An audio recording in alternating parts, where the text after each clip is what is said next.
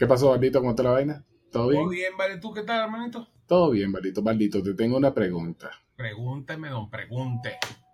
Háblame de tu primera vez. Oye, verga. Háblame de tu primera vez, Baldito. Cuéntame. Mi primera vez, coño, fue bonito. Hay muchas primeras veces, muchas Dice que cosas. mal pensado. Yo estoy hablando de la muchas primera primeras veces, muchas cosas. No, no, no, no. no. Sí, No, no, sí, no, sí. no, sí, no, sí, ¿cómo que- que- Y que fue ¿cómo bonito. que no, no, no, A no, ti sí, lo único sí, que te sí. da bonito una primera vez. Yo lo único que sé, Baldito, voy a, voy a conectar el pico porque aquí lo que estamos hablando es de la primera vez que escuchamos rock venezolano. Esto es Conectando el Pick-up, un espacio donde hablamos sobre historias y curiosidades de la música que escuchamos, con Baldo Alessi y Beto Flores. Mi gente, ¿cómo andan? Buenas, ¿cómo andan todos? Todos, ¿Cómo andan todos? Espero que estén bien. Nuestros escuchas, nuestros pocos o grandes escuchas, igualito los queremos, sean pocos o grandes. Este, Eso es verdad. Hoy grabando un poquito más tarde porque, bueno, yo estoy aquí en la isla de Margarita y hay problemas de luz y había un conato de que me iban a quitar la luz ahorita a las diez y media, pero bueno, no la quitaron, así que pudimos grabar el podcast. Ah, para que, para que vos veáis. Ah, pero no te preocupes, Baldito. Igualito el, el programa se guinda y se guinda una hora razonable para que todo el mundo lo tenga. Y Ah, que no, cada quien claro lo baje sí. la hora conveniente Claro y la escuche su hora conveniente. Claro que sí. No, no, es que el tema es que si de repente se va la luz y de repente si no es la luz es el internet y si no es, o, o se varía, ellos se van turnando. Inclusive ahorita no tengo, estoy conectado con el internet aquí de la casa que no es muy bueno porque el de los celulares está bueno, pues. Y estamos tratando de grabar, por- supuesto, como siempre, grabando ahorita más allá de las horas que hemos grabado normalmente, estamos grabando un tal día como hoy a las 11 de la noche. Porque mi internet no, no se pone bueno sino después de las 10 de la noche, por ahí. Entonces, por eso que podemos grabar más o menos estas horas nocturnas. Si no lo hiciéramos un poco más temprano, pero bueno, para ustedes es lo mismo porque es el día que lo estén escuchando. Sí. A mí me da mucha risa la broma que tal día como hoy a las diez y media, hoy en día es tal día como hoy a las once. Un día vamos a empezar, que tal día como hoy a las doce, de la- a la una, a la una y media. No, Bueno, si me cortaran la luz, podría ser, si me están cortando la luz, porque ya varias, los conatos que me han puesto han sido todos de 10 y media a 3 y media de la mañana. Uno de estos días vamos a llegar, no, bueno, un tal día como hoy a las 3 y media de la mañana. grabando esa hora, los dos así, bueno, diciendo cualquier barbaridad porque estamos mamados y con, con sueño. Por ese programa va a salir uno de los más incoherentes que hemos dicho en la historia. Pero, Jabalito, vamos al tema. Y además yo aprovecho de tomarme un ron, así que a esa hora ya voy a estar rascado en el, en el suelo y bueno, Y roncando ahí. que- y roncando ahí, que me, estoy preguntando, me que sí, sí, es así, es así. Vamos al tema, A. Jabalito. Vamos al tema. Mano, El tema es cuéntamelo el todo, siguiente. Cuéntamelo todo. ¿Cuándo, eh, tu primera vez, cuál fue tu primera vez en- en- escuchando rock en español? Rock en español, en Ahora, español. antes de arrancar. Ajá. ¿Qué año, ¿En qué año escuchaste? Bueno, rock venezolano. Vamos a poner el rock venezolano porque Ajá, rock, si empezamos poner, con rock en español, vamos a entonces poner, más el- algo más limitante porque rock en español podríamos como que, ver, no sé, tendría que ponerme a, a pensar tanto. Porque de verdad tengo Claro, demasiadas De influencias. Sí, sí, tengo muchas influencias en la vida y bueno, gracias a mi hermano tuve mucha influencia realmente de, de- de música. Man, inclusive yo, yo creo que yo escucho más música gracias a mis hermanos. pues. Pero, Ah. coño, no sé, mira, hermano, este, yo me he puesto a pensar mucho. Siempre hay dos variantes de dos bandas, dos bandas. Yo creo que fue en el año más o menos, entre, debió haber sido más o menos como en el año 87, 88, por ahí. Debió haber sido mi, mi, primer, mi primera vez. Eh, cuando uno habla aquí, vamos a aclarar también, cuando uno habla aquí de la primera vez, no es que no hayas escuchado las bandas, sino cuando fue que te diste cuenta, coño, esta vaina me gusta. Quiero seguir escuchando esto. Porque Exacto, exacto. eh, no es lo mismo, no es lo mismo cuando uno dice, ¿cuándo fue mi primera vez que escuché rock venezolano? Coño, yo te podría decir la primera vez fue cuando escuché Aditus, pues. Porque yo Claro. Aditus lo escuché Pero como te digo, es por influencia, o sea, es influencia. Mi hermano mayor, creo que en el programa pasado lo comenté, él le encantaba mucho Aditus y él escuchaba y él, él, le encantaba. Así como Aditus, a mi hermano también le gastaba muchas muchas bandas americanas porque él, él, era, él era fanático de Pink Floyd, inclusive mi hermano tenía el disco original de Pink Floyd, Wall, lo tenía original en dos carátulas, era un disco que se abría en cuatro partes, arrechísimo, que creo que no me acuerdo porque, bueno, estaríamos chiquitos. Él siempre anda recho con ese disco porque siempre dice que nosotros se lo rayamos. La verdad que si lo hice, que me disculpe. Yo no me acuerdo. y mi hermana también escuchaba mucho lo que era ese tipo de rock. Escuchaba Saga, Pink Floyd y, y andaba metido en esa onda. Ahora, yo soy el hermano menor. Ajá. Que cuando, cuando hablamos, de, es bueno que aclares eso, lo de la primera vez, ¿no? Porque yo entiendo también, así hasta cuando nos planteamos el tema, bueno, mi primera vez. Yo pienso que la primera vez es como dices tú, porque rock venezolano sí hemos escuchado bastante. Pero la cuestión no es que lo hayamos escuchado, sino que también que nos haya gustado independientemente de la música que tú escuchabas en tu casa, sino que ya es tu gusto. Es como como lograr una independencia de, gustos musicales, por decirlo así, ¿no? Claro, claro, es, eso, es eso. Es exactamente a eso lo que me refería con, porque hay que poner, no es la primera vez que escuchaste algo, porque como te digo, o sea, si me pones a, decir que escuché algo, eh, como te digo, yo soy el hermano menor, o sea, somos tres hermanos y soy el hermano menor, o sea, yo tengo muchas influencias en mis hermanos y mis hermanos escuchaban, inclusive mucha de la música que yo escucho en español es gracias a mi hermano Alfonso, el, que es el hermano del medio, porque es lo que me lleva son dos años. Rafael escuchaba, claro, Rafael me lleva 10 años y Rafael, como te digo, escuchaba otra, otro tipo de música, le gustaba mucho el rock sinfónico, como te estoy diciendo. Alfonso tuvo otras influencias, porque mi hermano Alfonso inclusive cuando nosotros, ya antes, eh, a principios, a mediados de los 80, creo que a principios de los 80 mi hermano estaba en la, en la época, él estaba, no sé, tendría Alfonso como 15 años o no sé, o por ahí, y ya estaba la onda de, las minitecas en, en, Venezuela. Y por supuesto, en esa época este, se escuchaba mucho New Wave, se escuchaba mucho la, la música, el, el, el music que uno escuchaba mucho en miniteca. Este, pero a mi hermano Alfonso le encantaba mucho la música. Alfonso tenía guacales de disco porque él andaba con su vaina, aunque él no tenía, él tenía una miniteca que estaba formando con un amigo. Él no tenía, nosotros no teníamos los platos, los, los pick y la vaina en la casa, sino que yo iba para, allá para casa el amigo que sí tenía las vainas, pero él tenía los discos. Que me acuerdo yo que me, yo me encantaban los discos de Alfonso porque Alfonso tenía discos de esos que eran especiales para mezclar en minitecas que eran de colores y entonces el acetato era un poco más duro, el plástico era de otra forma. Era bien de pico. Y vamos, y vamos a estar claro, ahorita la vida para un, para un jockey, un, un, un display es, la vida es un jamón. Te lleva tres aparaticos y ya está. Antes tenía que llevar Eso, no, y ahorita, y ahorita en esta época, además, además, en esta época es mucho más fácil porque todo lo puedes bajar por internet, ¿sabes? La, la música que te llegaba, eh, eh, eh, la música que te llega hoy en día la puedes consumir directamente por internet. Tú descargas un poco de música sea que, lo hagas de forma legal o sea que lo hagas de forma ilegal, por, por, por decir algo, este, pero la tienes ahí a la mano. ¿Tú me entiendes? Tú puedes hacer un playlist para poder hacer mezclas y lo que necesitas es como que bajar la música y tenerla para ti. Con el que el momento era comprar discos, que era lo interesante del asunto, que comprar los discos, comprar los discos que se estaban escuchando, porque además, este, con todo y todo, teníamos muchos temas rotativos. Me acuerdo que el juego tenía discos de remix de, que era casi que de uno o dos temas nada más, un, acetato completo, de dos lados que nada más tenían dos, temas, pero que estaban dedicados nada más porque eran discos especiales para mezclar, inclusive, por, por, así. Era de un solo, de, una sola canción, de un solo artista, pero eran especiales para poder mezclar. Era rechísimo, esa época era rechísima la vaina de los discos, pero tenías que estar en constante compra y en esa época era difícil, ojo por la vaina de que ya en esa época, creo que, bueno, unos añitos después o unos añitos antes fue cuando vino el Viernes Negro y la vaina se puso, bueno, como que lo vamos a hablar en otro podcast, pues, que, que todo se puso y, otra de y otra de las cosas, que no, no había esa variedad tampoco, ¿no? Porque antes habían, no, no había muchas tiendas así para pasearse, para comprar discos. Sí, habían una, había una que otra tienda, siempre existió, creo que la tienda esa que estaba ahí en Plaza de las Américas, allá en Caracas, que, que sí traía música, mucha música importada en esa época, pero era difícil, era difícil, era difícil porque tampoco es que uno, uno que vivía de repente para el otro lado, de, llegase a, ciertos sitios a comprar música era difícil. Pero bueno, nada, como seguía diciéndote, yo tenía mucha influencia por mis hermanos y mi hermano Alfonso le encantaba mucho la música, siempre le ha encantado la música, yo siempre lo jodo porque yo siempre empiezo a joderle que qué coño, que ahora que, primero me enseñaste a escuchar rock y ahora te, te lo pones a, escuchar vallenato.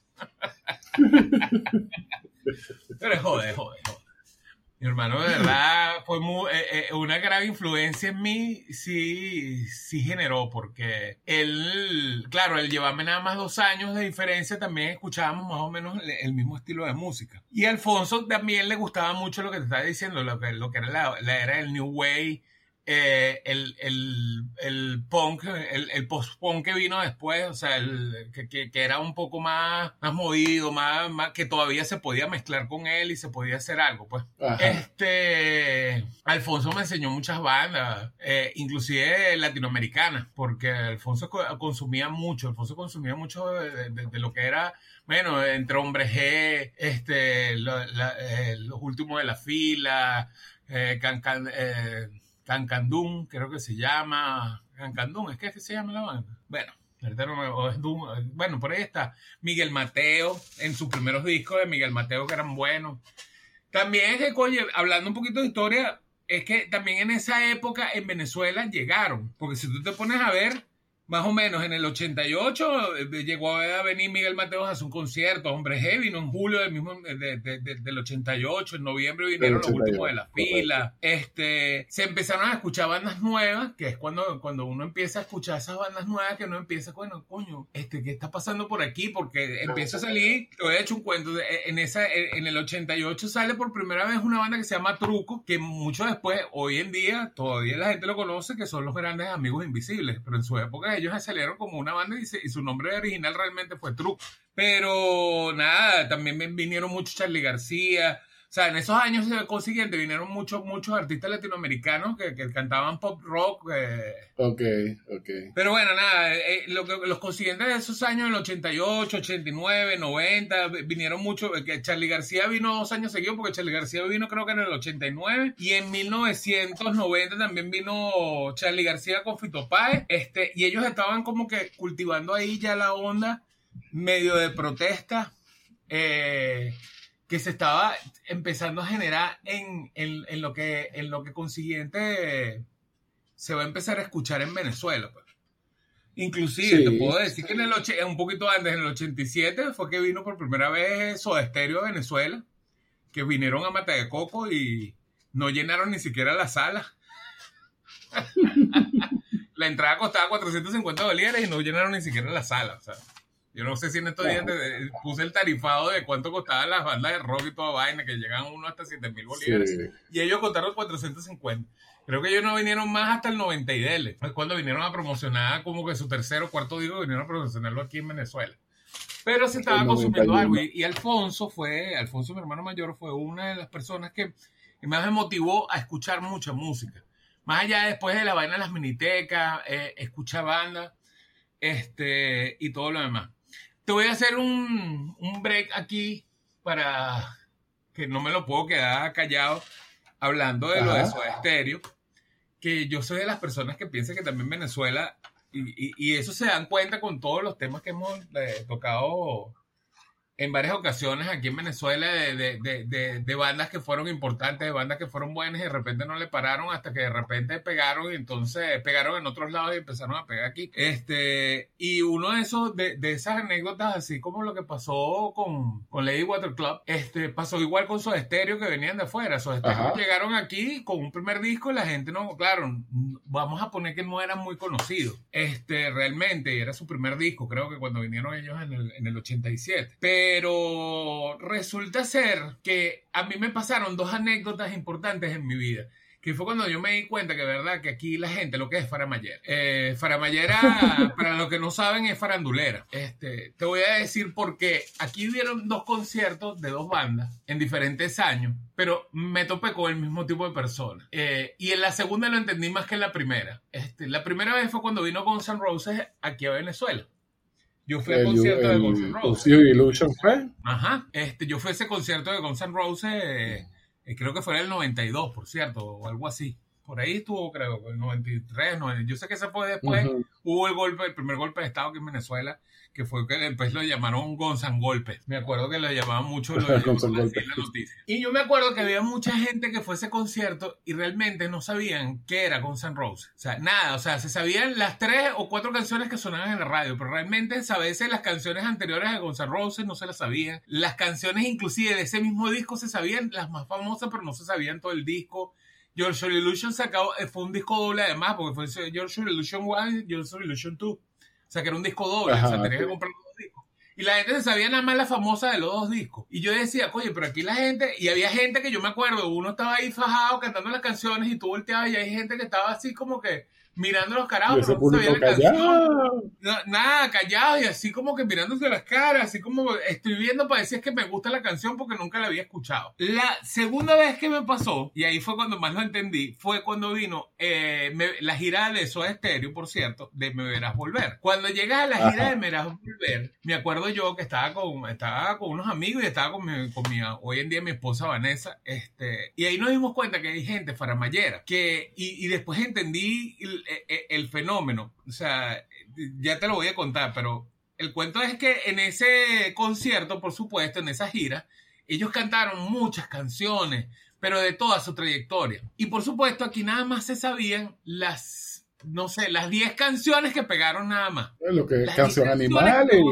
Las 10 canciones, 10 o 12 canciones que habrá pegado su estéreo. De resto nadie se sabía nada, o sea, no se sabían más nada. Y entonces yo ahí un poco entendí porque alguien me dijo, ah, me acuerdo que entrando, antes de entrar al concierto, alguien me dice, no, es que esto es, un, esto es así como que es el concierto del año, o sea, no me lo puedo perder. Entonces yo entendí, que es que aquí la gente está en fuera mayera, que viene a un concierto, que aunque no se sepa nada, no importa, porque era la cuestión de decirle a la gente, yo fui al concierto de esos o yo fui al concierto de Gonzalo Es que también acuérdate que aquí simple, eh, aquí uno lo escuchaba, yo por lo menos lo escuché bastante en lo que es en la universidad, que se iba a presentar un grupo, entonces la gente como que hacía una tarea de estudiarse todas las canciones en ese grupo para no quedar tan mal en el concierto y cantaba una que otra canción.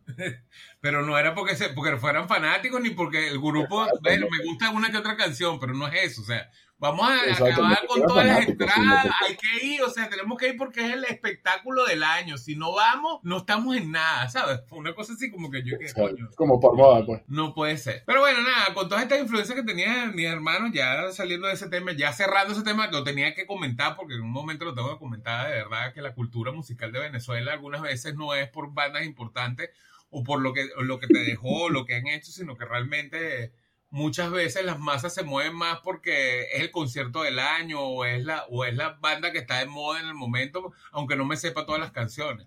O así como si yo me fuera para un concierto de, no sé, de, de, de, reggaetonero este, ¿cómo se llama? De Bad Bunny, porque es que es el concierto del año y él, no, hermano, a mí no me gusta el reggaetón. O sea, ya le respeto su gusto a cada quien, pero no. Y Bad Bunny le he escuchado como dos o tres canciones y ya, o sea, no, no, no, no voy a ir a un concierto nada más porque van a decir que es el concierto del siglo y no tiene ni que me regale la entrada, pues voy a ir porque es que no es mi gusto, pues. Pero bueno, claro. cada quien con su historia y cada quien con su, con su pela. Más allá de eso, bueno, nada, después de tanto tiempo, eh, con esta influencia que tengo de mis hermanos, volviendo a eso, este, sí se te empezó a ya, ya en mí habían dos bandas que realmente estaban sonando mucho eh, en, en ese underground de, de, de, la sociedad. La que más me sonó fuertemente, eh, muchos de mis amigos lo saben, fue Sentimiento Muerto. Creo que Sentimiento fue Muerto fue la banda que a mí, bueno, pues me, me coño, cuando empecé a escuchar su, su, sus letras, las canciones de punk rock que estaban tocando en ese momento, porque yo lo que empezaron tocando fue punk rock,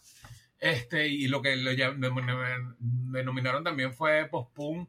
Ellos tenían así como una cierta influencia de Sex Pistol y de Cure, o sea, tenían esas letras anarquistas, que, que, lo que querían era, era meterse contra el sistema. Bueno, muchas de las canciones hablan es del sistema, de Miraflores, de, los padres, lo que esperan los padres de uno, de lo que quieren ellos de uno. Y eso se empezó a, a, como a llenarme. Pero cuando las empecé a escuchar, no fue netamente eh, en su primer disco, porque creo que el primer disco fue lanzado, creo que fue en el 87, si mal no me recuerdo. Este, el 80 salió el, el primer disco de ellos que se llama El amor ya no existe. Pero es que ya en la calle ya se estaba escuchando sus letras, porque ellos tuvieron un buen marketing. Primero que ellos grafitearon toda Caracas y todo donde pudieron, baños que llegaron de centros comerciales, empezaron a grafitear primero todo el su logo de sentimiento. sello, Yo me su acuerdo sello, de su eso logo, también. que era el, el corazón prohibido de, de- del sentimiento que está muerto. Y después que empezaron a, en todos sus con- primeros conciertos empezaron a repartir cassettes. Yo nunca tuve, yo, yo no me acuerdo si llegué a escuchar uno de los cassettes, pero, o sea, de tenerlo. De escucharlo, sí llegué a escucharlo, pero eran cassettes que eran grabados caseramente o en conciertos que ellos mismos hacían y ellos empezaron a tocar. Por supuesto, después del 87, cuando sale este disco, a mí yo cuando empiezo a escuchar ya el disco entero, verga, digo, verga, no, mira, esto es lo que me, me, me- gusta, o sea, no, no por la protesta, sino que también es el sentimiento que uno tiene cuando está chamo. O sea, ellos cantaban más para uno, más, más, más contra el sistema, más lo que está pasando, como que abre los ojos, no es las letras de Hombre G, que era, ah, que, que, que aunque eran buenos, porque yo no voy a hablar más de Hombre G, a mí me gusta Hombre G, no eran tan, tan, tan de, eran vivenciales románticas y no eran vivenciales eh, existenciales, ¿me entiendes lo que te quiero decir? Sí, sí. Sí, era así. Este- Era más, era más con, con contenido social que con, que con otro tipo Sí. de contenido. En algún momento vamos a hacer un podcast. Yo siempre pienso que hay que hacer un podcast especial de, de sentimientos. Que aunque ellos en su trayecto tienen tres, tres, tres discos nada más y dos recopilatorios, eh, creo que hay que, que, que extenderse un poquito con ellos. Pero sí, a mí mi desvirgue creo que eso, porque en ese momento estaban saliendo, las dos bandas que estaban saliendo, que estaban hablando más o menos los mismos temas, era ellos y Desorden Público. Este, que por cierto, con Desorden Público también tengo mi anécdota, porque me acuerdo que sí escuchaba Desorden Público y claro que me gustaba Desorden Público, más allá de, de, de, de- otras cosas, pero me- yo tengo una anécdota de bachillerato que había una profesora de inglés que a nosotros nos tenía la piedra sacada porque la tipa lo que era era puro peo con todos nosotros, puro peo con todos nosotros y nosotros llegamos a un momento que con la vaina de Desorden Público estaba pegando mucho eh, su, su post-punk, porque realmente Desorden Público empieza también como un post-punk más, más que igual que Sentimiento Muerto, con, con, con su ritmo de Sí, ska, claro. pero, pero era un post-punk realmente. Realmente su primer disco, tú escuchas mucho el primer disco de Soren, también es un poco post-punk. Este, nosotros con la, con, con la vaina de la protesta y la vaina, nosotros empezamos a hacer nuestro, nuestras canciones de- a- en medio de la clase. Yo y mi amigo Ángel, Ángel Ignacio, este, en aquel momento nos llamábamos Picky Walk, ese era nuestro sobrenombre de bachillerato. Hoy en día todavía le, le decimos, nos decimos Picky Walk. Este, y empezamos a cantar una canción y inventamos ahí, hicimos una letra y empezamos ahí, oh, oh, oh, oh, no vamos a dejar dar clase, oh. Eso es lo único que me acuerdo de la letra, si- del coro, de, de toda la letra no me acuerdo ahorita porque esa fue hace tiempo y no, no me acuerdo si, yo no sé si Pic tendrá esa vaina anotada en algún lado. Pero fue tanto que todo el mundo No, empezó a no, no cantar. nos queremos la meter tipa con de ahorita. La tipa se, fue- se salió de clase y la tipa renunció, hermano, porque no la dejamos dar clase. Porque la tipa era demasiado violenta. O sea, era dema- no, más allá del respeto que puede haber con los alumnos, la tipa era así como demasiado déspota con, con, con todos nosotros. Bueno, eso es lo que me acuerdo. A lo mejor la estábamos cagando nosotros, ¿sabes? De- de- tipo carajito de, de, de, de 15, 16 años que ya teníamos en esa época. Pero creo que sí, chamo. Yo creo que a mí el desvirgue eh, auditivo también fue eso. Eh, creo que mucho ayudó también en, la, en mi época que, que, que empezaron a llegar también programas como yo siempre digo de coño, que una de las vainas que a mí me encantaba cuando era chamo es que ya en los 90 creo que salen los sonoclips. Y sonoclip eh, Ah. eh, le dio mucha difusión. Sonoclip tenía, tenía una tenía un, un punto muerto ahí que de repente a uno no le gustaba mucho el- de- del problema de Sonoclip, que, que Sonoclip salía en Radio Caracas Televisión y, como eran eh, ellos lo que más eh,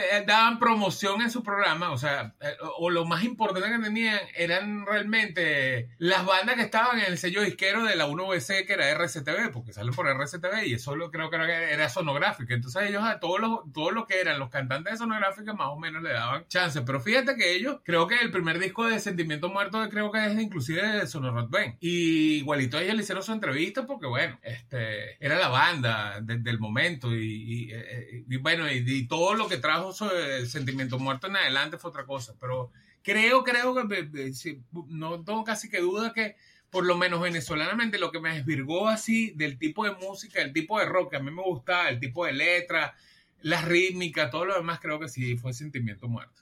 No sé. Cuéntame tú, Beto, ¿qué te desvirgó a ti? No, bueno, fíjate, eh, tú comenzaste a escuchar el músico, tú como que lograste ese, esa parte de independencia musical, ¿no? Por decirlo así, es lo que te estaba diciendo, que cuando es el desfirgue de uno que uno dice, verga, existe esta vaina, y suena, y suena rechísimo. Fue justamente como en el año, en los 90, comenzando los 90. Pues acuérdate, yo vi, yo cuando comencé bachillerato como tal, porque lo mío fue como, como ese bachillerato, eh, en séptimo grado, yo entré en un liceo público, pero ahí no se escuchaba tanto lo que era, no se escuchaba mucho rock. Ahí se escuchaba, era, era más dedicado a lo que era salsa, merengue y el ritmo, ay, ¿cómo es que? Technotronic. Ah, porque que ya Technotronic estaba de moda. Creo que en esa época se, se, empezó el programa ese, ah, no, eso fue en el 92, que fue Estudio 92. En el 92, pero ya, estaba, 92. ya estaba empezando la moda del Technotronic y esas vainas, ¿verdad? Exacto, ya estaba sonando ahí, ¿no? Que ojo, ¿no? Que, que, que Technotronic no era, no era ritmo, Technotronic era el grupo, pero bueno, mucha gente lo identifica así.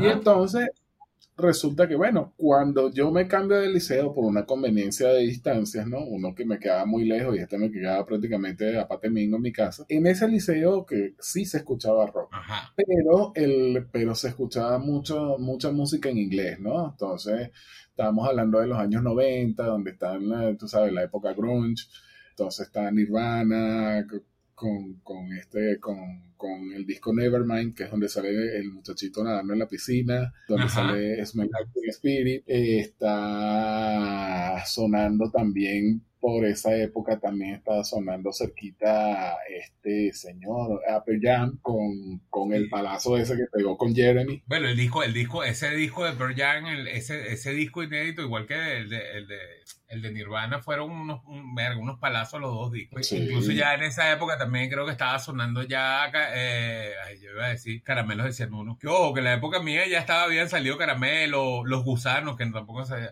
que tampoco hablé mucho de ellos, pero ya estaban saliendo los gusanos con una buena banda. De verdad que no sé qué pasó, no tuvieron tanta influencia. Pero lo que te iba a decir que iba a confundir caramelo de no era Red Hot Chili Pepper, que ya en esa época creo que también empezó a salir el disco de Red Hot Chili Pepper. Claro, entonces, no, eh, iba, iba como que en ese orden, ¿no? Yo por lo primero que descubrí así que fue que, en música en inglés, porque claro, tú estás acostumbrado a escuchar los clásicos de tu casa. En mi casa, por lo menos, mi mamá es más, es más, mi papá es mucha música latina, ¿no? A él no le gusta mucho rock. Mi mamá sí es más dada al rock pero más hacia lo clásico de ella, que bueno, en tal caso los Beatles, ella, ella es vitelera, eh, les gustan unas canciones de los Rolling Stones, y bueno, le gusta su parte de disco, le gusta ABBA y eso, ¿no? Pero no rock, rock como tal, ¿no? Exacto. Entonces, bueno, yo fui como que, que me empecé a traer rock para la casa, bueno, me traje a Nirvana, que ya Nirvana era bastante estridente aquí, tenía mi, mi repro, mi repro doble cassette, donde ponía Nirvana, todo volumen. Después salió este eh, salió Pearl Jam con, con Jeremy, eh, luego de que, bueno, de, que sale, es, lo que dices tú, por otro lado estaba Rejo Chili Pepper sonando, estaba con Give It Away, estaba Under the Bridge, que, que eran los temas que... eso, creo que, es que los temas de Red Chili Pepper creo que los te paso de Red Chili Pepper, porque creo que el disco que más pega es de, creo que se llama Blood Sugar Set Magic, creo, creo que es el disco que salió en esa época, que fue cuando, cuando llegó aquí. Exacto, exacto. Estaba, estaba saliendo el disco negro de Metallica también, eso fue ya un pelín más hacia el 92. También estaba, ah, bueno, lo que estaba diciendo tú, estaba con San Roses Hot, estaba con San Roses, ya tenía varios discos, pero hizo ese Your Illusion, que fue el disco donde el que pegó, el que, el que pegó aquí en Venezuela, ¿no? Porque él había pegado, pero aquí en Venezuela empezó a sonar que uno escuchaba con San Roses por todas partes, pues con ese, con ese, con ese Your Illusion. Y ni siquiera el 2, el 1. Claro, pero que el 2 vino como a los meses, una vez así, o sea, no, no vayas a eso, yo, mentira. Creo que esos dos discos salieron juntos, pero uno siempre se compraba el primero porque eran dos CD y lo tenías que comprar por separado. O sea, era un doble disco, pero lo tenías que comprar por separado. Eso, pues, eso costaba plata, compadre. Y había un grupo que, sí, te escucho. Y había un grupo que era YouTube.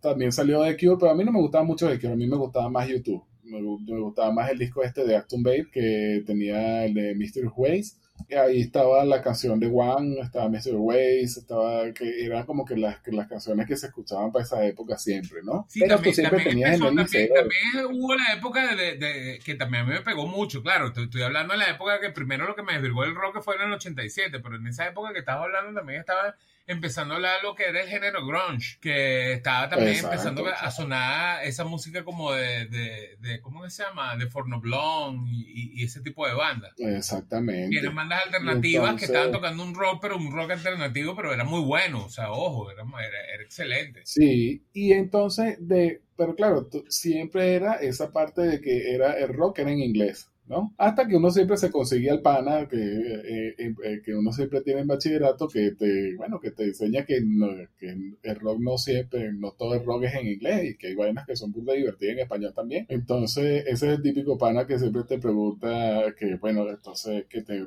que te pone Fito Páez, que te pone Soda Stereo, que te pone Los Prisioneros, que te pone Charlie García. Yo por lo menos, así, de lo, que me acuerdo, lo primero que escuché fue Fito Páez, que era el, el disco este, El Amor Después del Amor. Ajá está la canción ahí, El amor después del amor, y está el de, el de La tumba de la gloria, que esa que se me parece rechísimo. Demasiado arrecho. Si tú me pones a mí, a mí, a mí el pana mío Pic, lo que me enseñó, para que tú veas, él me enseñó Soda Stereo. Este pana, pero coño, yo estoy hablando más avanzado ya después, porque eso ya te estoy hablando después de, de, del 87, 88, creo que era el 90 y algo. Y este pana en mí eh, me enseñó Soda Stereo, yo, porque yo tampoco conocía Soda Stereo, no, no, o sea, me volví fanático de Soda Stereo, fue gracias a él. Este, ah, él empezó a enseñarme esos estéreos antes, antes de Canción Animal, ya, ya él lo conocía y él empezó a enseñarme esos discos. Y llegó después su estéreo con Canción Animal aquí.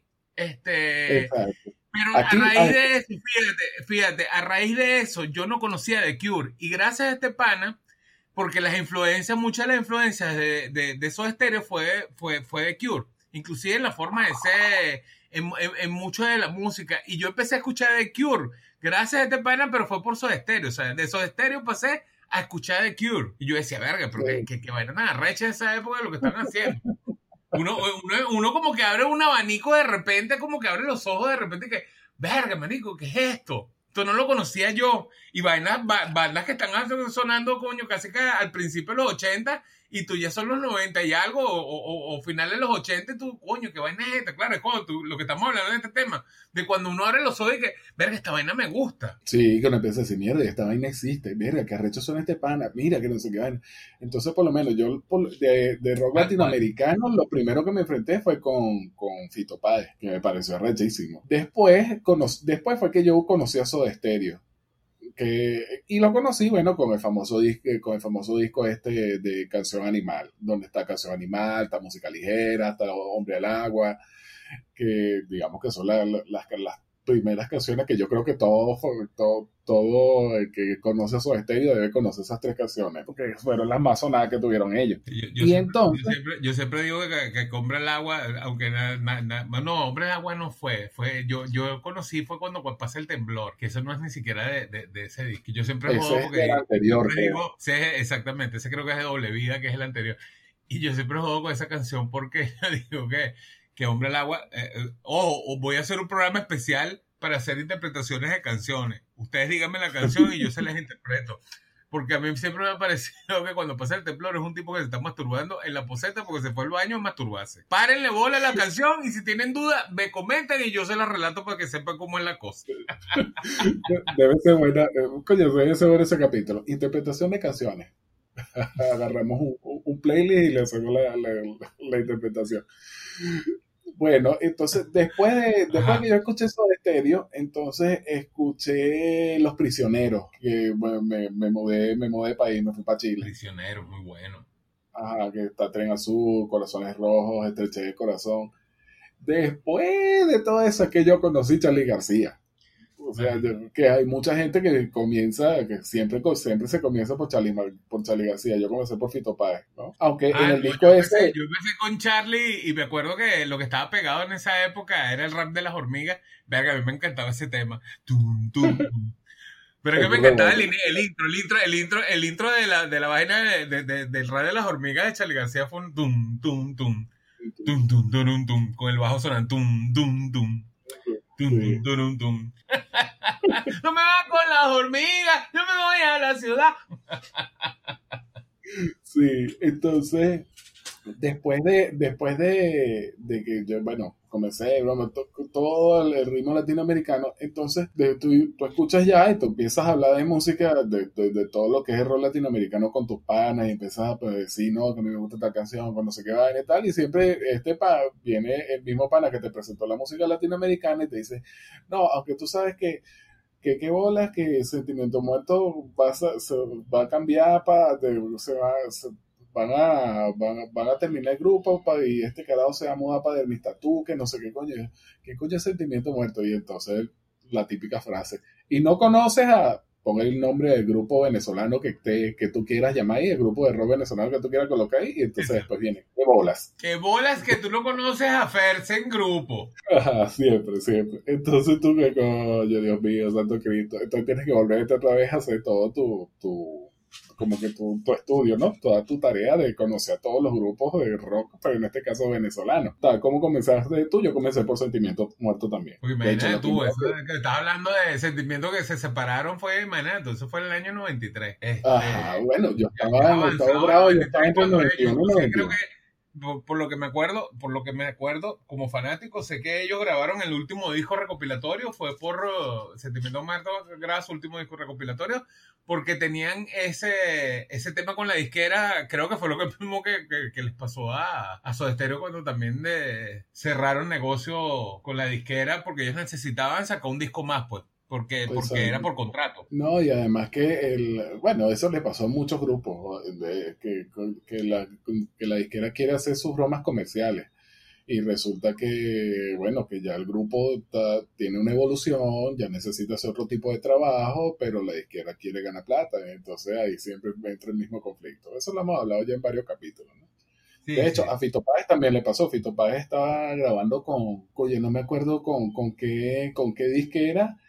Y resulta que cuando grabó el disco ese, creo que es el del amor después del amor, fue que cambió de disquera. Y la disquera anterior no se lo quiso grabar precisamente porque, ah, no, no, mira, no me gusta eso que te estás inventando tú, porque para nada no me, no, me- no me suena comercial, no le veo la, la forma de que la gente, vas a traer gente. Imagínate. Claro, lo que no le dijo, lo que no le dijo Fito que iba a aparecer, que en ese disco iba hasta Spinetta, Charlie García, Calamaro, Mercedes Sosa, ¿no?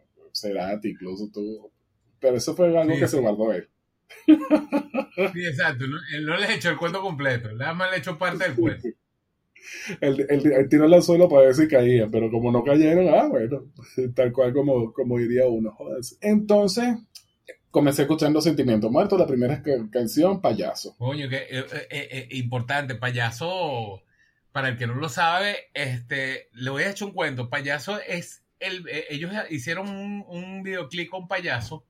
Y Payaso es, creo que el primer videoclip que pasa en TV, o sea, la primera banda venezolana que entra en TV, creo, creo, estoy casi seguro, o por lo menos de su género, fue exactamente el videoclip que ellos, que, que- que ellos grabaron de Payaso, que ellos lo, lo- lo grabaron en, me acuerdo que lo grabaron en los Estados Unidos, en una, creo que es una sala de punk rock, pero eso se lo, se lo aclararé después con, con, más, con más detalle el día que hagamos el programa de Sentimiento Muerto. Pero Y ellos creo que fueron una, ellos se metieron en, una, sa- en un concierto que hicieron en una vaina de punk allá en los Estados Unidos y ahí es que graban parte de- de- de- del video de payaso. Y es el primer video que entra en la rola de, de MTV en esa época. Es que tiene todo sentido lo que la influencia que tenía, imagínate tú la influencia que tenía Sentimiento Muerto o que la, lo, lo influen- eh, lo- la, la influencia que fue. Que inclusive a, a Sentimiento Muerto antes que grabaran su primer disco, ellos se fueron de gira a España, creo que fue. Y varios de los músicos importantes en aquel momento, Miguel Mateo, Charlie García, Fito Páez, que estaba, eh, ellos estuvieron con ellos los primeros, los últimos de la fila, estuvieron en un concierto con ellos, lo que no habían grabado ni siquiera su primer eh, disco.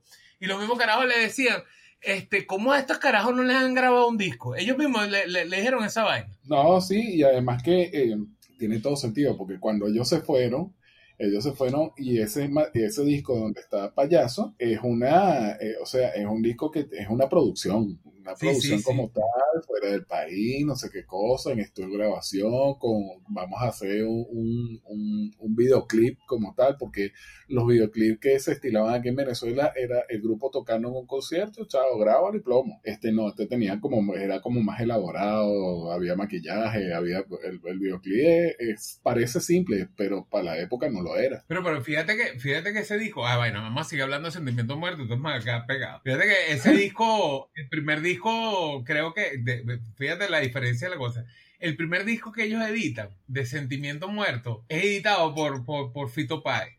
O sea, uno de los productores del primer disco fue Fito Páez. Y el disco fue uno de los más vendidos, ojo. Hasta, los, hasta el año 2000 fue el disco que, hasta el año 2000 y algo, creo que 2002, 2003, 2004, por ahí, todavía estaba como el récord del disco más vendido en la historia del rock venezolano. Fíjate tú. Ah, fíjate tú. Fíjate tú cómo es la vaina. Y pero, pero el segundo disco, que fue un disco más elaborado, donde sale el tema como payaso y vaina, ese es el disco Sin Sombra No hay Luz. Es, uno de los productores es el mismo Sentimiento Muerto estuvieron involucrados con, con, con, Guillermo Carrasco. Guillermo Carrasco lo que cantaba era vainas de bolero, ojo, en esa época. Sí. no, es, que no tenía nociones del rock porque casi que todos esa, esa generación de, del 60 en adelante estaban involucrados mucho con, con, con, el, con el rock, pero muchos de ellos se fueron más por el pop, por el pop romántico y esas vainas, y Guillermo Carrasco era uno de ellos. Y ese, y ese disco fue producido, y claro, y habla mucho de ese disco porque fue una de las mejores producciones que tuvo. O sea, era un disco que ya estaba formado y estaba con. con Verga, voy a terminar haciendo un programa de sentimiento. Voy a, voy a cortarlo aquí. Tú sigue hablando.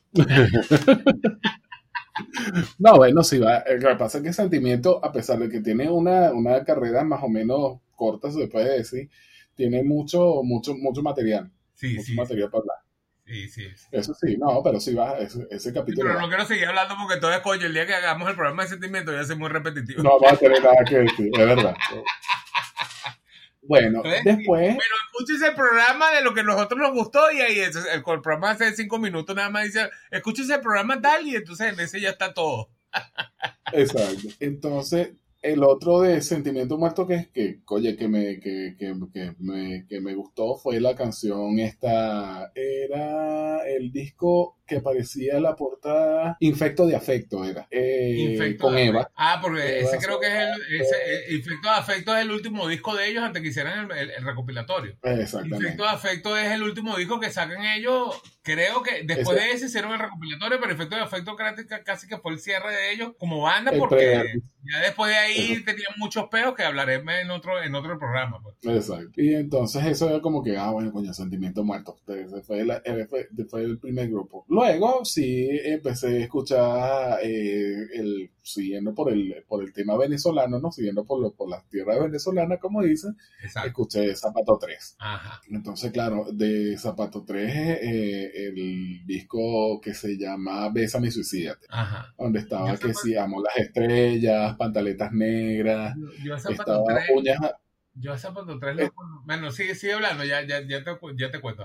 Ajá, que estaba Uñas Asesinas, que en esa época no sabía que Uñas Asesinas no era Zapato 3, era de, de los otros panes de la Seguridad Nacional que habíamos hablado. Ajá. La Seguridad Nacional también lo escuché, eso, pero ese lo escuché un poquito más adelante, porque la Seguridad Nacional para escucharle un tema, eso era, pero fregadísimo. Porque claro, porque casi no, como ellos no grabaron casi materiales, entonces... Claro, claro. Pero en radio llegaron a sonar, porque fíjate que yo la Seguridad Nacional la primera vez lo escuché, lo escuché creo que fue en radio y fue con el tema Superman, ojo. Superman. Un tema bien pendejo como Superman, porque Superman era una, eh, eh, parecía más, más, más, una vaina, más una vaina de jodedera, pues, o sea, la vaina de Superman se fue a trabajar, porque como la, Superman, Superman no vuela más. No vuela más. Trabajando a trabajar. Ajá, se fue una joda. Pero eh, porque era como un country, ¿sabes? Era como, era, vengo en mi camino. Y era simpático la vaina. Ajá. Tal cual. Pero ese lo escuchabas tú así, coño, pero graneadito, ¿no? Yo por lo menos el, el, de, el de la Seguridad Nacional sí lo, sí lo escuché. Pero de Superman, no, no teníamos esa, esa vaina así de que, coño, vamos a revisar tal grupo vamos, sino que ya eso fue ya después uno como que sacándole la chicha a, a lo que uno investigaba, a los que hacía los panas, a lo que uno se encontraba en conciertos. Pero, oye, pero para que tú veas, ese fue, creo que, claro, Sonoclip no duró tanto, creo que duró, creo que como cinco años el, el programa de Sonoclip ahorita lo voy a buscar. Estoy casi seguro que Sonoclips duró nada más como cinco años. Este, pero Sonoclips, lo bueno que tuvo es que muchas de esas bandas. Te iba a comentar de Zapato 3 que ahorita está, antes que se me vaya la, idea, ahorita para que siga el tema. Eh, yo, yo la primera vez que escucho de Zapato 3 como tal, como banda, fue inclusive en Sonoclips. Y eso, y te estoy hablando que Sonoclips es, de los 90, o sea, y, y pero lo escuché, tú que escuchaste a veces mi suicídate, yo no, yo, yo escuché, lo primero que yo escuché de Zapato 3 fue uno, el primer disco que se llama Amor, Furia y Languidez. Que ellos, claro, como es la publicidad tan arrecha que uno dice, coño, lo que me prohíbe es lo que más quiero escuchar. Resulta ser que ellos tienen una canción en ese disco que la canción fue prohibida por las radios. Y yo me acuerdo que de ahí fue que empecé a escuchar, coño, no, tengo que conocer a Zapato 3, porque ¿por qué le prohibieron esa puta canción? No joder. Y empecé a buscar cuál canción era. Sí, claro, lo que, lo que pasa es que acuérdate que Sonoclips y el, el Sonoclips de, de dónde surgió, como ya estaba formado el famoso grupo 1BC, ¿te acuerdas? Que era Radio Caracas, era sonográfica, era otra broma que hacía cine y así sucesivamente. Entonces, ese grupo, para hacer como que una broma integral, pues, y, hacer programas y, que pudiera promocionar los artistas dentro del mismo grupo, entonces crearon un programa en RCTV que se llamaba Sonoclips y ellos lo que hacían era que promocionaban artistas de sonográfica. Metían otro tipo de artistas, pero en su mayoría era sonográfica. Sí, sí, sí. Lo que pasa es que, claro, eh, eh, para los que no conocen en ese momento, bueno, el, momento antes que cerraran Radio Caracas Televisión, antes que, no vamos a hablar de política, pero bueno, antes que se cerrara Radio Caracas de Televisión, este, estaban las dos grandes, los dos grandes canales de televisión de Venezuela, que era Radio Caracas Televisión y Venevisión. Y cada uno de ellos tenía su, propio, su propia discográfica Creo que, eh, como te dije, eh, sonográfica era de, de dónde son los cantantes, que era del grupo 1BC. Eh, y, y, creo que el otro era Sonor Rod Y Rod era de la, de la casa de Benevisión. Entonces, que tal cual como dices tú, Sonoclip sonó porque en ese momento que estaban empezando a sacar estas bandas nuevas que estamos hablando de juveniles, dijeron, ven, este es el, este, esta es la forma de promocionar a nuestros artistas juveniles porque más que todo fue juvenil. Sonoclip fue un, programa más como que la visión era para llegarle a, la, gente más o menos entre 15 y, y, entre 15 y 30 años por ahí, que era más o menos lo, que se tildaba de la juventud, del 15, 27, 28, por ahí. Era, y era el programa que, que, ellos lo que hacían era promocionar a estos artistas nuevos. Estamos hablando de, claro, que los, e incluso, lo que Ajá. yo le bajaría hasta el límite yo le bajo hasta el límite, porque eso de 15 a 30 como que... Sí, estoy poniendo como 30 como que bueno, lo que pasa es que, claro, también lo, lo, es verdad, lo que que lo pongo en mi perspectiva, que de repente yo todavía hoy en día soy consumidor, entonces bueno, yo ya ahorita que tengo 42 de años, no lo voy a decir la edad, me tienen que pagar. Este, todavía soy consumidor de ese tipo de música, pues. Claro, claro, pero, eh, pero por lo menos para esa época, ese programa, yo le calculo que estaba entre 15 y 20 años, cuando mucho. Yo tampoco voy a decirle aquí, maldito. Eso lo vamos a mantener. Bueno, el otro grupo que escuché era un grupo que estaba saliendito, calientico, así de. Eran dos, dos grupos. Ajá. Uno que estaba, era eh, el grupo que ahorita tiene mucha fama, que es Caramelos de Cianuro, que tenía dos canciones pegadas nada más: El Martillo pégale con el martillo y la de tu mamá te va a pegar. Es más, más pegada a tu mamá que te va a pegar que el martillo. A mí me gustaba tu mamá te va a pegar. Si quieren ver a, a Ciel sin, sin pesa, vayan y métanse y vean ese video para que vean que no sin pesa. Como es. Y eso, y eso, y era un tema indudable en cualquier, en cualquier sitio, cualquier discoteca, en cualquier sitio donde te metías, no, de lo que era pegarte con el martillo y tu mamá te va a pegar esa vaina, no, de sonaba el Esa vaina sonaba. y Caramelo de Cianuro aplicó una que aplicó, de las que aplicó la misma que aplicó Sentimiento Muerto. Ellos inventaron un logo que era el, el el, el, ¿cómo que es? El dibujito este del niño, pero de palito, una persona de palito cabezona que tenía un, un happy face. Ese era como de caramelos de cenuro. Ujú. Y ese logo estaba por todas partes, cuanto baño, pared, poseta, donde, donde tú te asomabas, cuaderno, ahí estaba. Es así, es así. El otro grupo es el que eh, es el de los gusanos, que lo mencionaste tú. Los ese era el otro gusanos. grupo que estaba entrando, entrando. Y con ese, yo escuché fue uno que es un tema que se llamaba La Gangrena, sí, tenía unos, unos temas bien... unos Sí, sí, bien sí. Los temas de, de- de los gusanos eran como que. Bueno, el primer tema creo que se llamaba Gusano, una vaina así. y La vaina era bien. Pero tenían, te- te- tenían buenos temas, tenían buenos temas. Claro, claro, claro que sí.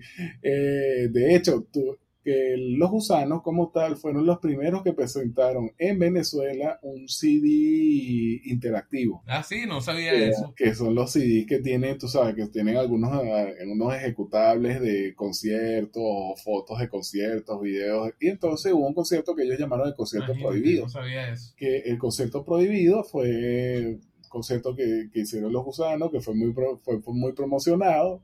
Todo el mundo creyó que era que iba por un concierto clandestino y no, fue que le dieron el nombre así, se llama concierto prohibido.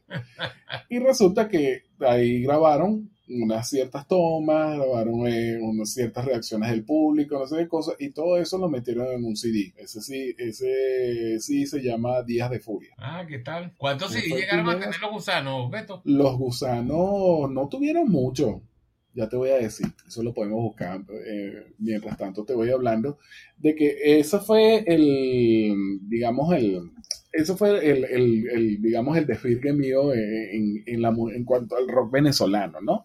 Porque resulta que eran los años 90, era el movimiento grunge, había muchas cosas que estaban relacionadas con el movimiento grunge.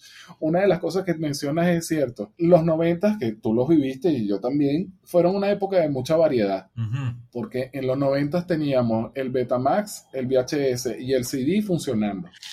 Es así. Tú no, te, te- tú, no te, tú no te habías dado cuenta de eso. En los años 90 nosotros teníamos el CD, el VHS y el Betamax moviéndose, todos a la vez. Es así. Yo me acuerdo Incluso que. formato de grabación de video hablando- estaba el video 8, estaba el Betamax, estaba el VHS y estaba el CD. Ujú. todo a la Estaba vez. todo funcionando ya sí. Sí, fue el momento de convergencia de todos esos productores. Yo me acuerdo mucho, bueno, todo el mundo lo hizo. Entre el, el- el cuento primero de todo el mundo que, que grabó cassette, que agarraba la música de la radio y empezaba a grabar cassette. Pero yo me acuerdo que mi hermano Alfonso, este, en esa época, finales de los 80, verá, no me acuerdo hasta cuándo estuvo ese programa que era del hijo de Musiula Cavalerí, que era el Ah, programa de Musuito que pasaba puros videos y en esa época estaban de moda mucho los videos. Eh, pero él pasaba muchos videos, pero eran americanos, era de afuera, era de- del movimiento de afuera.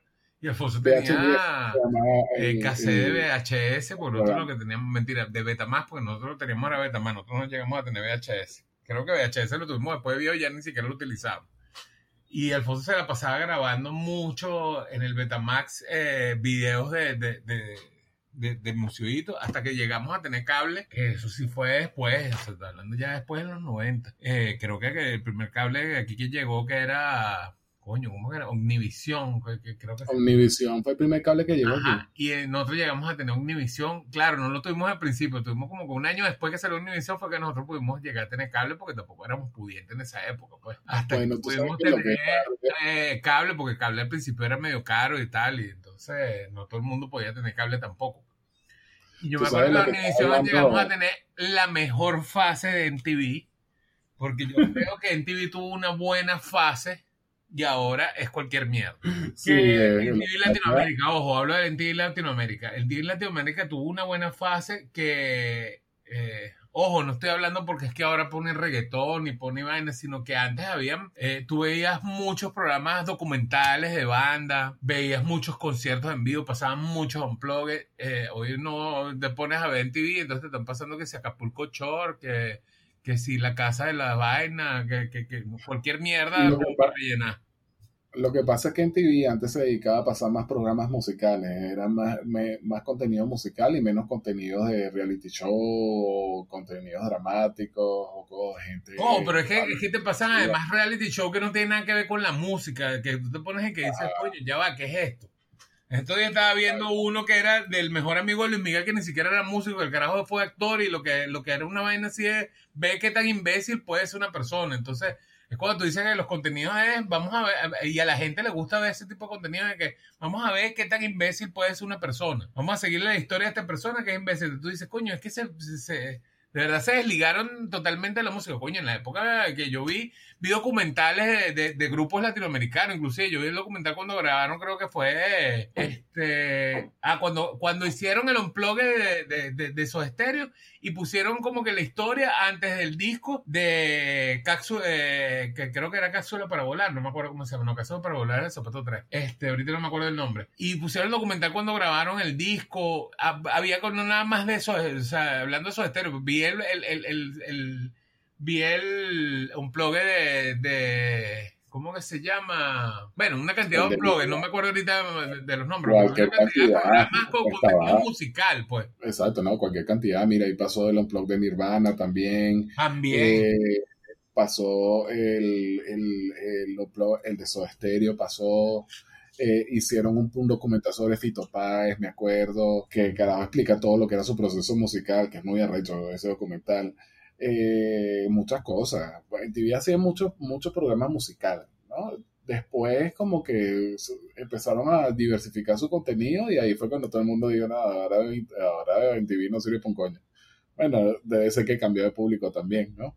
Sí, sí. Estaba buscando otra cosa. El programa ese que tú dices que estaba sonando como subito es creo que se llama BH10, se llamaba el programa. Ah, algo así, es verdad. Yo estaba buscándolo de temprano, pero no me acordaba cómo. Yo pensaba que era que se llamaba Musiudito. No, no, no, creo que se llamaba VH10. Y la cuestión es que el, esa, esa década de los 90 que vivimos nosotros y que también vivió el rock venezolano, y afortunadamente nosotros nos desvirgamos en, en esa época con el rock venezolano, es, es muy, muy interesante porque había, era una época de variedad. Sí. Había muchas cosas sonando, muchos grupos con muchas tendencias y muchos grupos queriendo hacer su propia música, ¿verdad? Queriendo, y, digamos, muchos grupos que evolucionó también. Entonces sonaban muchas, muchas cosas a la vez. También en los 90 como que aparte, pues hablamos del video, ¿no? Que estaba el Betamax, el VHS y el CD, pero en la música también pasó así. Eh, estaba el LP, estaba montado, estaba el cassette, estaba sonando, estaba el CD que estaba sonando. A finales de los 90 entonces se empiezan a crear todos los nuevos formatos que ahorita son los, los, los comunes, que sí, el MP3 y, todo eso estaba empezando a nombrarse a finales de los 90. Casi que tuvimos todos los formatos a disposición. Es verdad, es verdad, ciertamente. Pero ven acá, Beto, eh, antes, que, antes que me sigas con la historia, no me ha quedado claro, ¿con qué te desvirgaste tú el oído? Yo me, eh, por lo menos en rock eh, venezolano, venezolano. fue con sentimiento y con, ah, con desorden. Con desorden, claro. Eso fueron los, digamos, Desorden más desorden que sentimiento, si supiese. Sentimiento sí, sí, sí lo escuché, sí me, sí me pareció arrechísimo cuando lo escuché, ¿no? Pero como eso también en la época en que era de mucho de reuniones de los panas, en una casa, no sé qué vaina, entonces no, todo, no, no a todo el mundo le gustaba Sentimiento Muerto. Es así, es así, se más se escuchaba, creo que más se escuchaba, y es así, yo me acuerdo también de esa época, y más se escuchaba Desorden Público. A veces salió las dos bandas, pero no todo el mundo escuchaba Sentimiento, se escuchaba más Desorden Público, este, y eso que eran dos bandas de post-punk, pero, pero no sé, fue, fue un poco. Oh, cuando hablo de comercial fue que, que, como que la música fue más comercial. No porque ellos sean comerciales, porque realmente fueron todos de protesta. O sea, de sobre Claro. público cuando sale su primer disco también estaban hablando de, de políticos paralíticos, de, bueno, nada, de zapatos nuevos me molestan. eh, te- tenían un tipo de música también que pegaba para, para, para varios gustos. Zapatos nuevos me molestan, zapatos Ajá. nuevos no quiero tener, porque bailando con ellos me voy a caer. Ah, Ok, ya, basta.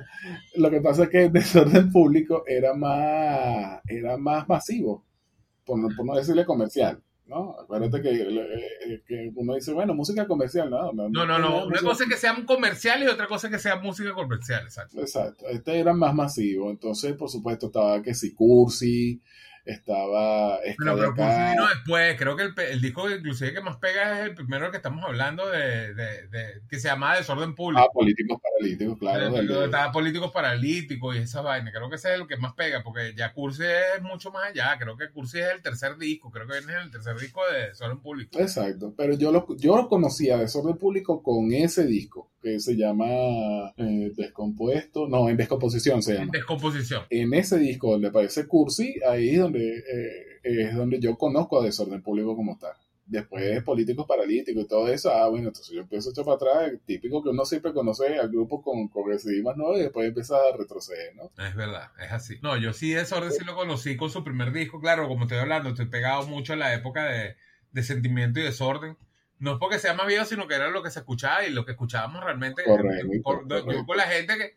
Cuando yo me mudo a la Candelaria, eso me pasó más cuando yo vivía, porque yo antes vivía por los lados de, del este del Marqués. Cuando yo me mudo para, el centro de, la ciudad, que hubo en la Candelaria, que uno pensaría que va a escuchar otro, otro tipo de música. Más bien yo ahí fue, no sé, había una cultura muy, eh, lo que era la, Plaza Candelaria, también era mucho, que había mucho por la Universidad Central, ya estando chamo, y ahí se, de verdad que ese tipo de música, ese tipo de género se escuchaba más. Y yo, eh, eh, te puedo decir que yo Desorden lo escuché desde el primer disco, cosa que, que, bueno, me pasa también lo mismo con Sentimiento, porque Sentimiento, aunque tenía, son una, una, una banda que empezó en el 81, ellos graban, como te dije, su primer disco en el, 90, eh, en el 87, una vaina así. O sea, apenas ahí es que empiezan ellos a popularizarse, pero sí, ese, pero sobre el público en la época de, por lo menos en el centro de Caracas, donde yo vivía, ya se escuchaba de Sordo Público y, lo empezamos a escuchar fue por ese primer disco.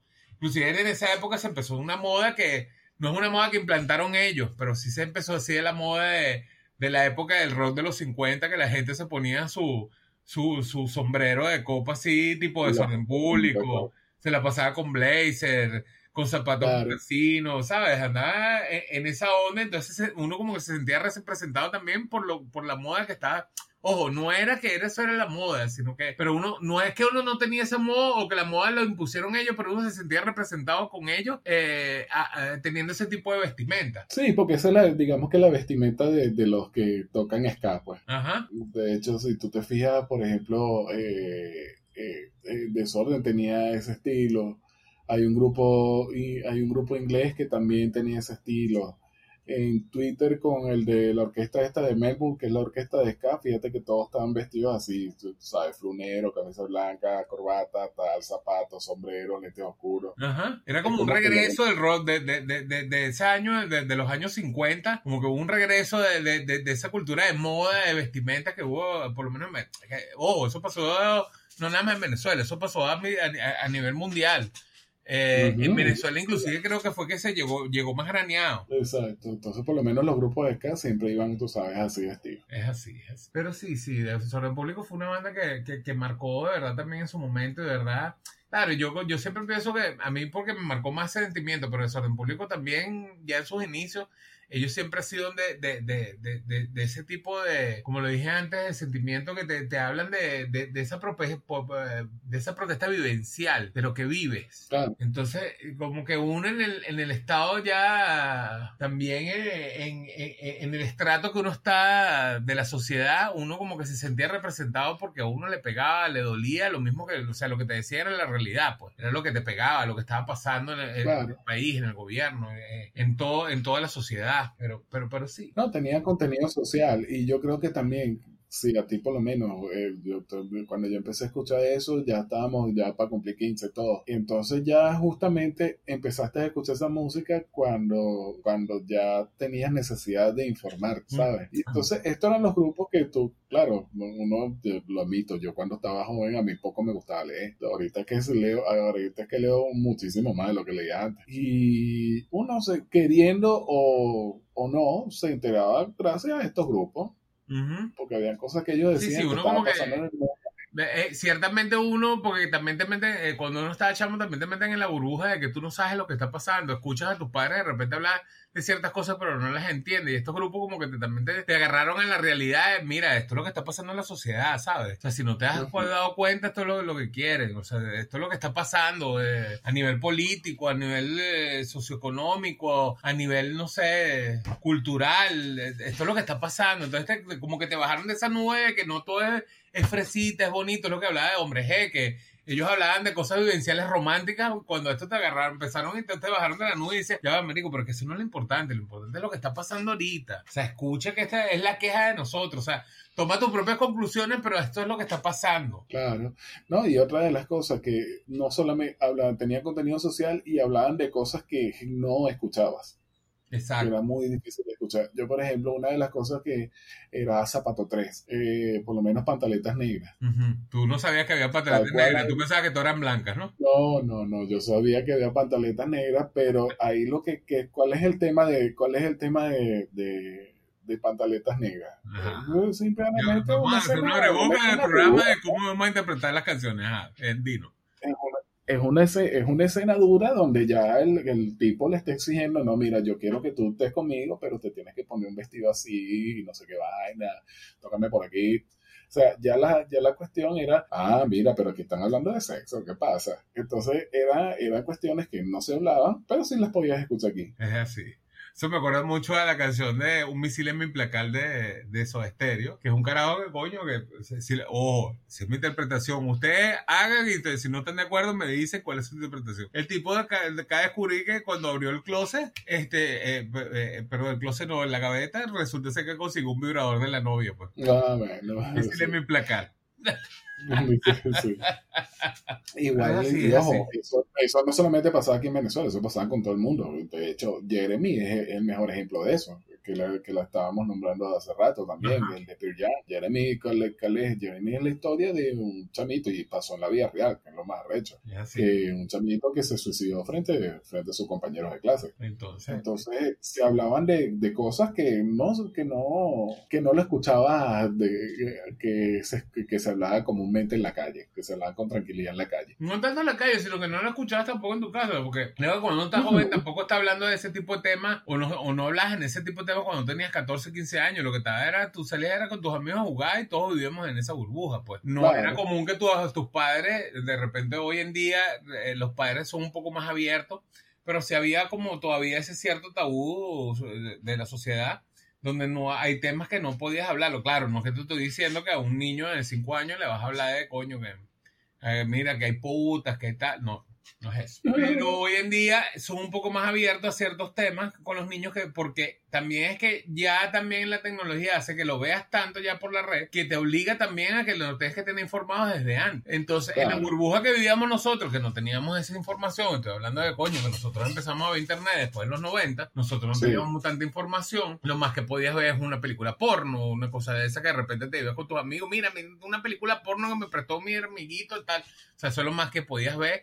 eh, en el ámbito sexual, pero en el ámbito No, político, en el ámbito... era un ministerio. Ajá. Tu país una carne con papá antes eso era un ministerio porque tenías que llegar a sacar una cédula que tuviese mayor, mayoría de edad O luego irte pedirle para favor a algún amigo mayor, y decirle, coño, chamo, coño, me la segunda hijo, alquílame este video y después, bueno. Total es que nosotros vivíamos en la burbuja porque no teníamos eh, eh, este contenido que, que, que- que tiene la gente hoy en día. Entonces, en esa medio burbuja que teníamos, coño, hacía que tampoco viéramos ciertas realidades. Inclusive las vivenciales era, bueno, pues, si, si había cosas que, que veía yo. Yo veía que en mi casa faltaba dinero, pues, o sea, nosotros, yo, yo tuve una conciencia de falta de dinero eh, de mi casa que no, no éramos pudientes ni podíamos tenerlo todo porque mi mamá sí trató como que echar ese cable a tierra, co- como que mira, mijo, si yo te compro esto no comemos, pues, o sea, mi mamá sí trató de, de ser un poquito más clara en ciertas cosas, pero Claro. no te das cuenta por qué pasa eso, o sea, por qué la desigualdad, por qué qué está pasando alrededor económicamente, por, por qué mi mamá no tiene para comprarme eso cuando hay otra gente que tiene, o sea, ese tipo de burbujas, ¿no? Que, que, que- te creas, porque te lo creas nada más, es que inclusive la televisión de los 80 lo que te hace vivir es una burbuja. Yo estaba por ahí tratando de hacer un blog, este, tengo unos escritos inclusive de eso, porque que, que la infancia de los 80 te arruinó, a uno le arruina la vida, porque uno ve tal, la vida feliz, la vida contento, y resulta ser que eso es lo que te enseñaban en los 80, inclusive en los programas de televisión, en todas las vainas. Claro, la, la casita con el perro. Ah, todo es feliz, todo es vaina, pero entonces nadie tiene, na- na- na- no, no hay necesidad. Claro, de repente te ponías a ver la familia Ingalls y dices, verga, esta gente está jodida. No te das cuenta tampoco, y lo ibas echando y no te das cuenta. A ve- Ves injusticia, pero no la entendías bien. Eso, eso, tal cual. Este, hoy en día como que la cosa como que es un poco más veloz porque la información llega más rápido y tú no, te, tienes que explicarle también más rápido para que no tomen decisiones erróneas en la vida. Pues, o sea, que ya, mira, te- este es el camino, entonces ya decide, pero esto, las cosas son No, y la otra cosa es que ahorita en esta época o se lo dices tú o lo, se lo dice internet. Bueno, pero no debíamos el tema, un tema ya. Sí, un tema más profundo, eso es verdad. Total, que amigo. Ese fue el desvirgue que tuve yo con, lo- con el rock venezolano. Total que amigo, bueno, aquí les contamos cuáles fueron nuestros desvirgues realmente en la música venezolana. Hemos hablado de varias bandas que en algún momento hablaremos con más extenso, coño, imagínate tú, entre, entre Sentimiento Muerto y Desorden Público podríamos ya no, bueno, el Sentimiento a lo mejor Uh. nos por lo poco de, de- de- de su discografía, pero podríamos llevar un programa extenso por, por todo lo que significó Sentimiento Muerto y Desorden Público por la discografía. Es otro grupo que hoy en día ellos to- todavía no se han disuelto. Todavía suena. Todavía y no se han disuelto, porque eh, como digo yo, como dije en el programa pasado, eso de repente como hábito, de repente un día llegan y dicen, vamos, hacemos un nuevo disco, Horacio Blanco activo, eh, y toda la agrupación está activa. Este, Zapato 3 es otra, otra banda que podríamos hablar, aunque ellos sí ya están más extinto, que Menos de Cenuro todavía suena, tampoco se, eh, por, por ahí andan, por, por ahí andan haciendo algo. A lo mejor todavía no, ya no suenan como antes, ya no estarán haciendo discos, pero por ahí andan. Sí, por ahí anda, todavía se escucha, se escucha Lo que bastante. y extinto, extinto es los gusanos, pues eso sí, de verdad que yo creo que sacaron como dos o tres LP, o si acaso uno, perdón, si acaso dos LP y más nunca. Pero era una banda que, que, que dio auge en su momento, pues tuvo auge y, y- y- y la gente lo siguió por el tipo de música que, que estaban tocando en su momento. Y eran buenos, de paso. Sí, sí. Bueno, había letras, ojo, pero eso es ya en términos personal, había letras que tú decías, coño, no sé, podría ser mejor, pero, pero la música en sí era buena, o sea, el, el tipo de rock que estaban Exacto. tocando era bueno, la música en general sí, Sí, era buena. Y bueno, nada, yo creo que aquí ya, ya nada más nos Aquí queda cortar, como dice. desconectar el picó, no sin antes mandarle saludos a todos ustedes.